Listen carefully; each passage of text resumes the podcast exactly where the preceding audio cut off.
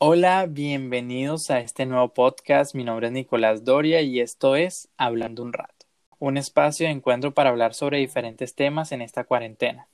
Y hoy estaremos hablando sobre las redes sociales en tiempos del coronavirus, hablando de sobre cómo ha sido el manejo de estas redes sociales en este momento, que realmente ninguno estaba preparado desde la colectividad para un confinamiento tan prolongado.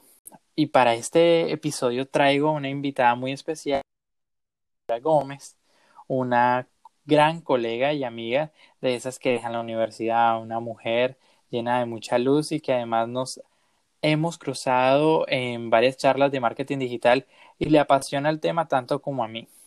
Es por eso que la he invitado a este episodio, porque conozco todo el proceso de Laura y me gustaría que ella misma nos compartiera un poco de cómo es ser adolescente o adulta joven y además periodista durante época de una pandemia. Así hola, que, hola, hola Nico, gracias por esa introducción. La verdad es que me halagas con tus palabras. Eh, sí, nos hemos encontrado en algunos episodios de nuestras vidas y la verdad es que coincidir contigo ha sido una de las mejores cosas, en especial en el marketing digital. ¿Cómo están todos? Espero que estén muy bien y este va a ser un espacio de reflexión y de enriquecimiento.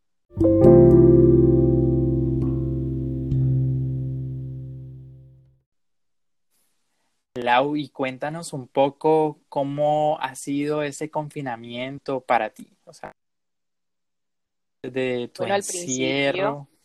claro, al principio el encierro da un poco duro, como a todos. Creo que a todos nos ha costado adaptarnos a esta nueva situación. Sin embargo, por ahí hemos visto algunos memes en las redes sociales que nos dicen como que para salvar el mundo, ¿quién lo diría? Para salvar el mundo tenemos que quedarnos en nuestras casas. Entonces, así es, a mí me ha dado un poquito duro, pero logrando hacer las cosas desde casa, eh, hacer ejercicio, meditar, leer un poco, y obviamente es tiempo para emprender y, y para digitalizar nuestra pasión. Entonces, trabajando en cada uno de esos ítems de nuestras vidas.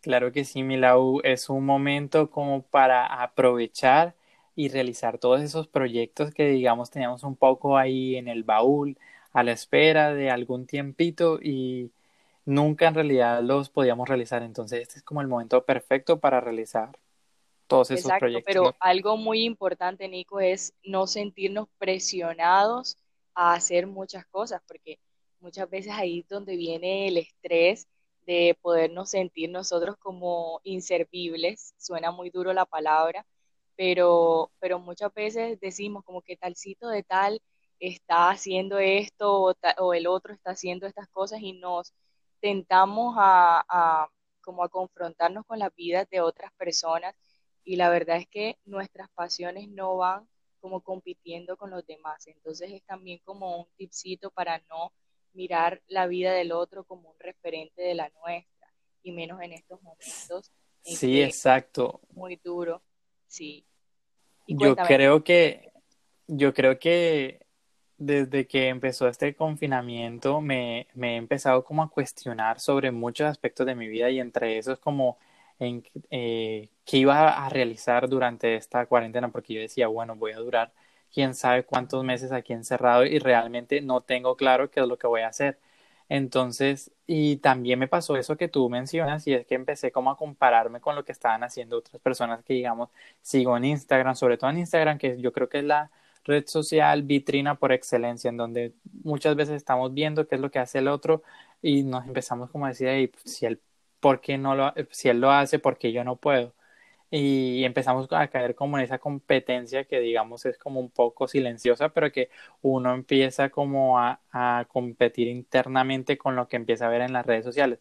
Entonces, Milau, eh, cuéntanos un poco cómo haces como en, eh, en, esos momentos, yo creo que también un poco de ansiedad eh, por todo ese contenido que pues estamos viendo 24 horas en este encierro. Bueno, primero que todo, yo creo que nos da ansiedad es porque vemos contenido equivocado. Eh, desde mi perspectiva, yo creo que hay tiempo para todo, hay tiempo para el ocio, para educarnos, pero en cada uno de estos tiempos debemos tener personas que nos formen a nosotros. Entonces, en este orden de ideas, en el ocio yo tengo personas que, por ejemplo, son mis referentes. Eh, en el deporte también, si quiero hacer ejercicio, quiero hacer rutinas en casa y no me quiero aburrir, en mi casa también tengo referentes que me nutran en ese sentido. Y así sucesivamente, en la parte de la educación tengo personas en periodismo, tengo personas en comunicación, personas en marketing digital y estratégico. Entonces es buscar no esas, esos contenidos que sean malos para nosotros, o no decirle malos, sino que nos intoxican un poco. Eh, muchas páginas de chisme y, esto no nos aporta mucho y menos en, esta, en este tiempo de confinamiento. Entonces es como buscar esas personas que son nuestro referente o lo que nosotros queremos llegar a ser, porque siempre nosotros, yo creo que tú los tienes, Nico. Eh, bueno, todos los tenemos, esos referentes, que yo quiero ser como él, pero no, me, no llegar al tal punto de, de nosotros sentirnos mal porque no lo podemos lograr, sino más bien en el sentido de retarnos en este tiempo, que ahora tenemos mucho tiempo para nosotros poder igualar siquiera un poco esa persona que nosotros tenemos como referente. Yo quiero ser como tal persona, pues tú quieres ser Nicolás Doria, yo quiero ser Laura Gómez, pero son nuestros referentes en esos sentidos. Entonces, creo que, que eso es lo que debemos buscar, contenido que nos forme en las redes sociales. Claro que sí, Milau, y creo que debemos tener presentes que hay mucha saturación de información que al final lo que termina creando es una misma desinformación. Por eso te quería preguntar que desde tu experiencia durante este tiempo de, del coronavirus, ¿cuál crees que es la red social para recibir de calidad durante estos días? O sea, donde no se tenía basura. Bueno, como Laura Gómez, yo creo que no hay una, una red social que yo diga por excelencia, esta es la red social que, en la que yo me puedo, puedo adquirir información. Yo creo que la información la podemos adquirir tanto como en Twitter, como en Facebook, como Instagram, incluso desde WhatsApp. El, el asunto aquí es saber identificar qué es lo bueno y qué es lo malo, qué es lo verdadero y qué es lo falso. Y para eso, Nico, estaba leyendo hace poco eh, de la BBC, sacaron como una guía, eh, una guía básica perdón, de, las, de cómo identificar las fake news. Y eh, primero que todo, nosotros no nos debemos creer todas las noticias de, de, primera mano, ni de eso de que vamos a replicar la información de una vez.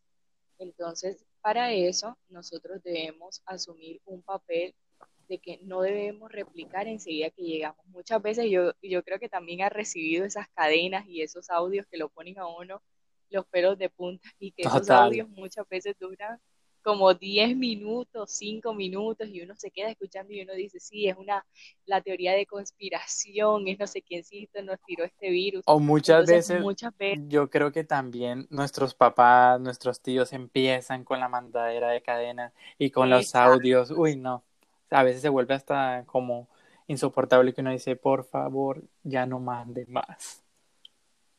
Sí, sí, sí, exacto. Entonces, la BBC eh, hizo como una guía básica que pueden buscarla en Google y entre esto también nos decía que si nos crea grandes emociones, o sea, como choques emocionales, eso quiere decir que muchas veces la noticia es falsa. Entonces debemos estar atentos más con esas noticias, con esos audios, con esas imágenes que nos llegan y que nos causan emociones fuertes porque para eso están hechas las fake news. Igualmente verificar las fuentes, eh, que citen documentos oficiales eh, y además nos, nos aclaran algo que es verificar la noticia, la noticia eh, desde Google, buscar el título, buscar la imagen, buscar incluso ese audio, palabras claves que tú hayas escuchado en Google. Entonces, ese es como en resumidas cuentas cómo identificar una fake news según la BBC pueden ir a ver el artículo completo. Yo creo que también es importante tratar de seguir las cuentas verificadas, o sea, como cuentas de medios que ya estén verificados, que, que ya tú sepas que la información que vayas a recibir, pues es totalmente cierta.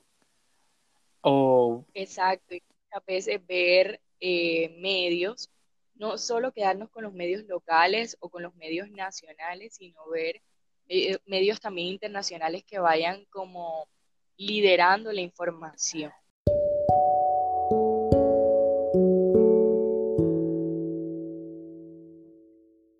Milau, y esta es una pregunta muy importante porque durante todos estos días se ha cuestionado el papel de los influenciadores en la época del coronavirus. Entonces, quería preguntarte que según tu experiencia como consumidora de, de, contenido en las redes sociales y sobre todo como tu análisis eh, según lo que los estudios que, que llevas de marketing digital.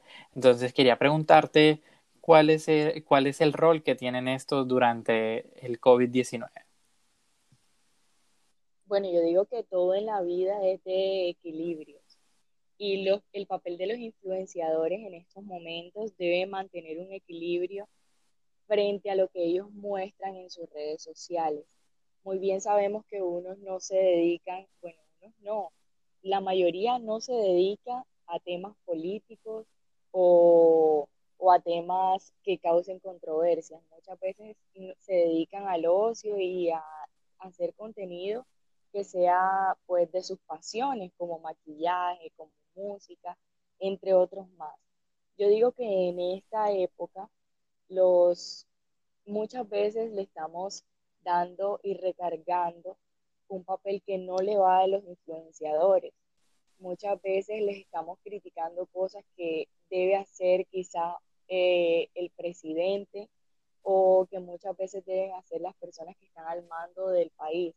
Entonces, también es una, una crítica hacia las personas que realmente critican la labor de, del influenciador, porque muchas veces los influenciadores que están ahí están generando contenido en tiempo de crisis y que muchas veces a los niños, a los jóvenes, a los adultos, le están generando contenido que los hace reír.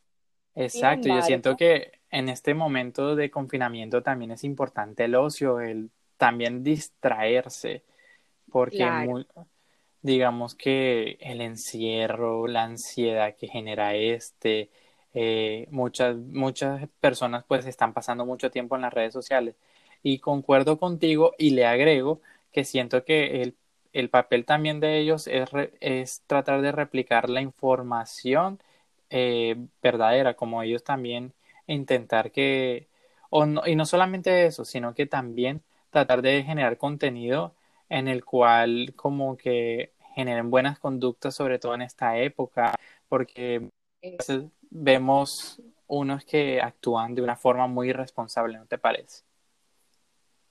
muy superficial. Es que es ahí donde voy cuando precisamente a ellos se le puso este nombre porque influencia en gran cantidad de personas.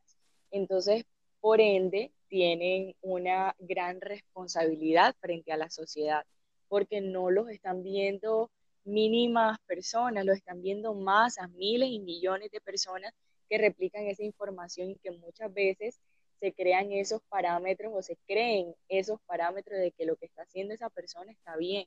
Ahora no quiere decir con lo que dije anteriormente de que le estamos recargando eh, un peso que no le va a los influencers, eh, no estoy diciendo de que ahora ellos no tienen responsabilidad frente a la sociedad. Ellos tienen una gran responsabilidad de dar contenido de calidad a las personas que lo ven. Entonces, con respecto a esto, hubo una polémica hace poco con Pau Tips, tú la viste, como de un estado que ella montó que decía algo como, como que estaba cansada de cocinar y que quería volver a su brunch de domingos. Entonces la gente la comenzó a criticar, incluso sus fans la comenzaron a criticar que porque mucha gente no tiene comida, mucha gente no tiene dónde vivir y en tiempos de crisis ella lo que piensa es en su brunch. Entonces. Exacto, y ella es una figura pública que además juega como un papel, sobre todo para su público que va dirigido como a niñas adolescentes. Y que han compartido su vida y además generan ingresos a partir de ahí. Entonces también deben tener como cierta coherencia y algo muy importante en estos tiempos de crisis es la palabra empatía. Sencillamente las posibilidades que tú tienes de darte en tu vida, eh, posibilidades económicas no es la misma que tiene incluso tu vecino. No sabes qué está pasando tu vecino. Entonces sencillamente es eso, tener empatía con la sociedad y que ellos deben tener influir e influir en la sociedad positivamente y tener mucho cuidado con lo que van a compartir, porque muchos de ellos dicen, ay, este, esto es una pequeña, un pequeño fragmento de mi vida, no quiero que se metan en mi vida, esto, pero es que están compartiendo su vida, como no quieren que la gente se, se meta en sus vidas, hable de sus vidas, si ellos son personajes públicos.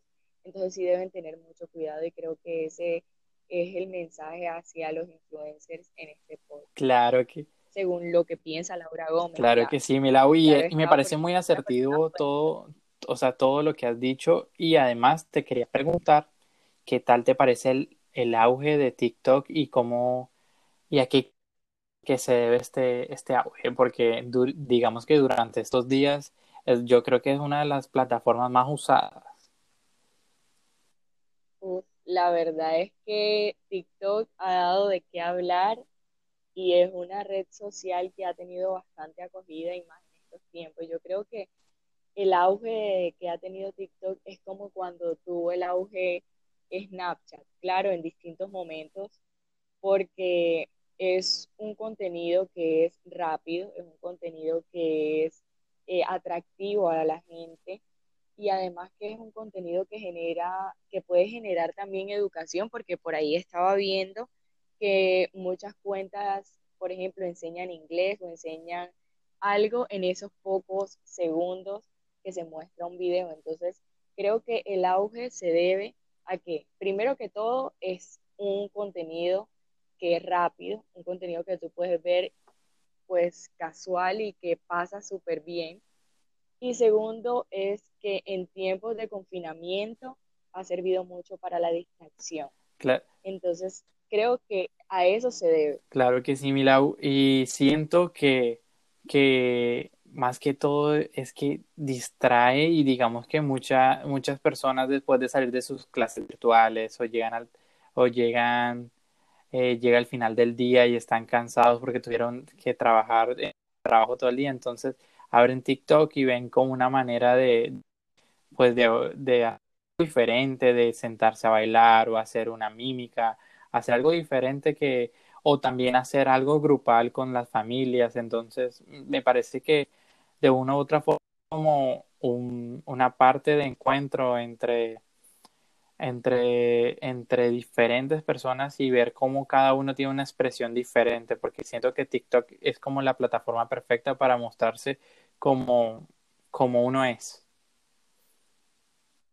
Pero claro, desde un principio estábamos hablando de, del equilibrio y de que todo en exceso es malo, obviamente.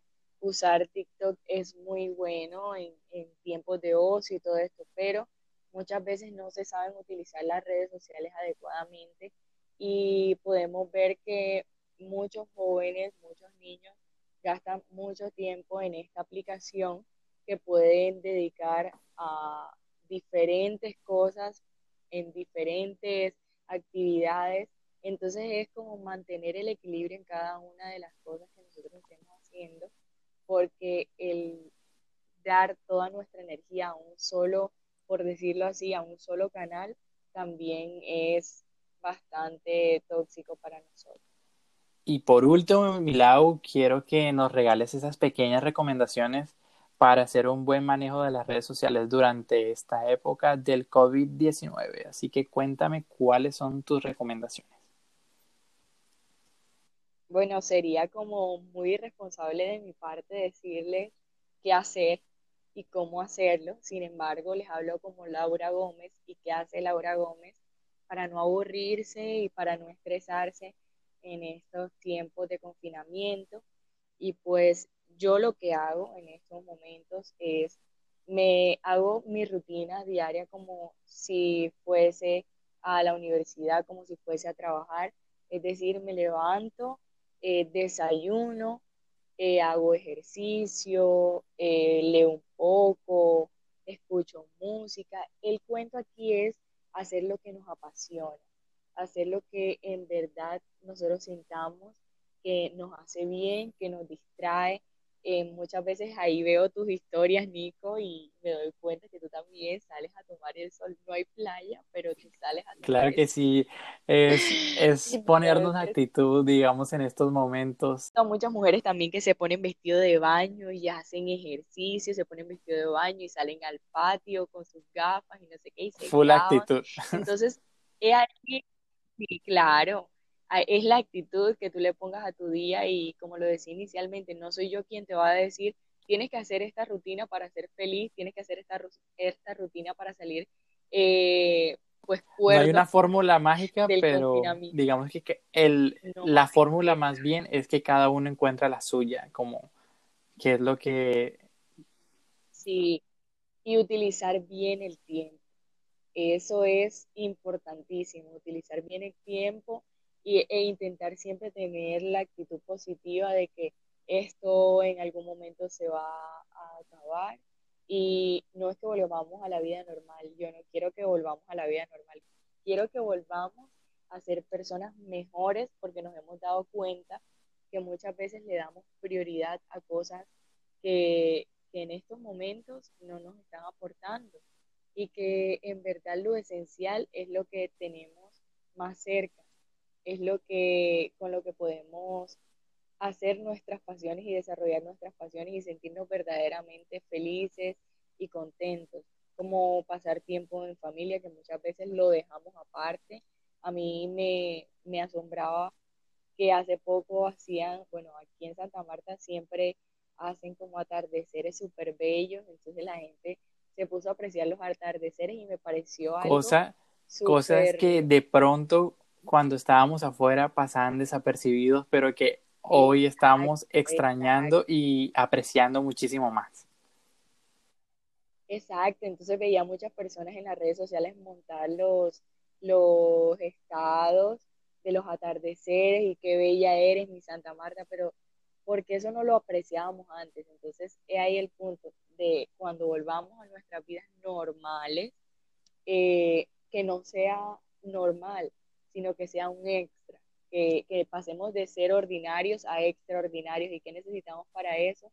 Yo creo que necesitábamos este tiempo. Claro, era, es un tiempo también para crear conciencia, no solamente desde lo individual, sino también desde lo colectivo y salir un poco más como más conscientes en que debemos cuidar también nuestro entorno, la naturaleza está descansando durante estos días, entonces salir y no llegar de nuevo como a invadir esos espacios que poco a poco ellos, eh, la naturaleza ha ido recuperando, sino también salir y ser un poco más amable con esto y también... Eh, claro, convivir con, con el entorno que nos rodea, que, somos afortunados. Claro que sí, Milao, y bueno, te doy muchas gracias por acompañarme en este podcast la verdad es que desde hace rato estábamos buscando la manera de colaborar nosotros dos y además feliz de tenerte aquí en este espacio y que nos regales un poco de tu experiencia y sobre todo ayudarnos a crear conciencia del buen uso de las redes sociales durante este confinamiento. Así que Milau. Bueno, muchas gracias. Muchas gracias Nico por este espacio y agradecerle a la persona y a las personas que llegaron hasta este punto porque de verdad eh, me agrada mucho que estén aquí y sí, desde hace mucho tiempo estábamos eh, queriendo unirnos en un podcast, ya sea en, vivo. Vamos a ver qué viene más adelante. Claro que sí, este es el, el inicio de una gran alianza. Así es, Nico. Muchas gracias. Hasta aquí llega este nuevo podcast y no olviden que esto fue Hablando un rato con Nicolás. Te mando la mejor energía y nos saludamos por aquí en el próximo episodio.